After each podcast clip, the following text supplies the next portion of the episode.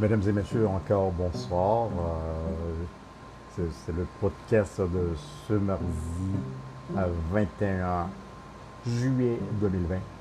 Euh, en fait, vous savez que euh, toutes mes journées du mardi sont consacrées à la paix. la paix en soi n'est pas un pari à gagner.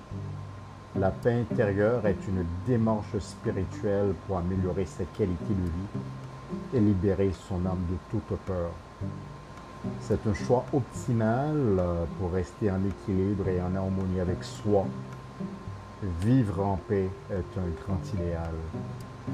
Je transmets mes intentions de paix à la terre entière en ce moment même.